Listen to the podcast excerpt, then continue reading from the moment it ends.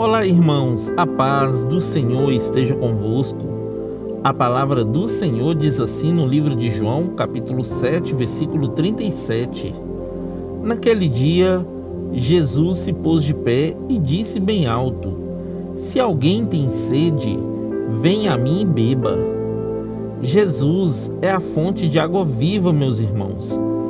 A Bíblia descreve que se você for até Jesus e beber dessa água, rios de água viva irão jorrar do seu coração. Você será uma fonte cheia da presença de Deus para abençoar outras vidas próximas de você. Se você imaginasse o que Deus tem para lhe dar, querido, você sairia correndo para os pés de Jesus para beber dessa fonte. Então venha com alegria, meu irmão, até a fonte que é Jesus e beba da água que te salvará. Amém? Que Deus abençoe você, sua casa e toda a sua família.